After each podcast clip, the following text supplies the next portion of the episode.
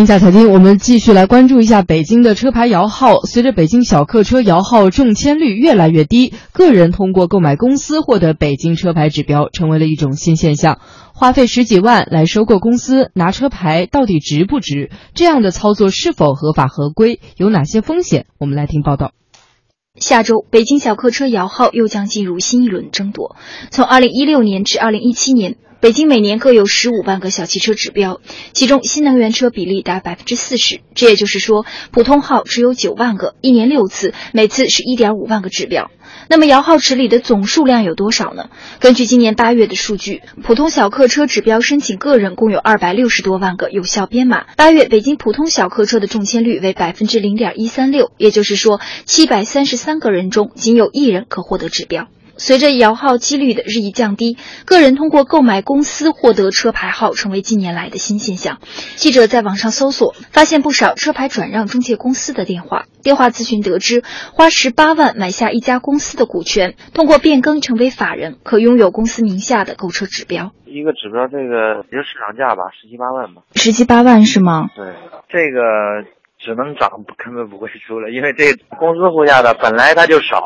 卖的人少，买的人多，头几年还十三四万，现在十七八万了。就是这这个公司，我是需要变更那个手续的，是吗？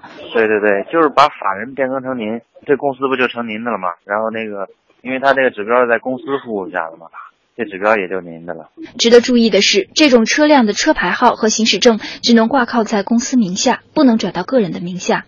个人在收购公司获得车牌号后，也不能转手把公司注销。挂着公司车牌的汽车，在每年验车时需要提供公司营业执照、法人代码等材料。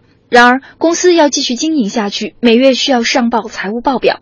毫无经验的个人要如何经营一家公司呢？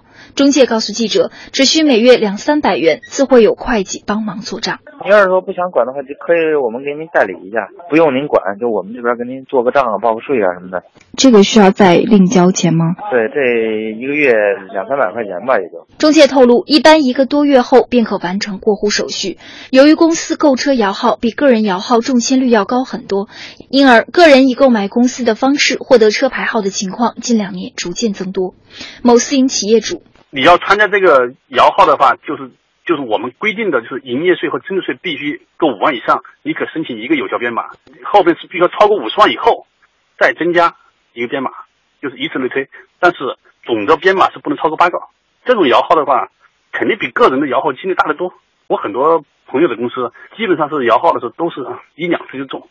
据了解，这类转让车牌号的公司大多是因为经营不善不得不转让，也有少数专门为了摇号应运而生的空壳公司。他有的为什么要卖出来？说白了，就为了获利吧。他公司可能也不想干了，可能指标倒出来。为拿金牌花十八万买个公司，到底值不值？记者了解到，虽然这种规避法律和限购政策的现象没有违反国家法律法规，但对于个人而言存在一定风险，尤其对收购公司的真实经营情况不了解清楚，容易陷入财。务法律纠纷，广恒律师事务所主任赵三平律师认为，为了一张牌照得不偿失。那它最大的风险在于，如果被收购的公司有债务、法律诉讼、劳动纠纷等等，也有可能会由收购方来承担。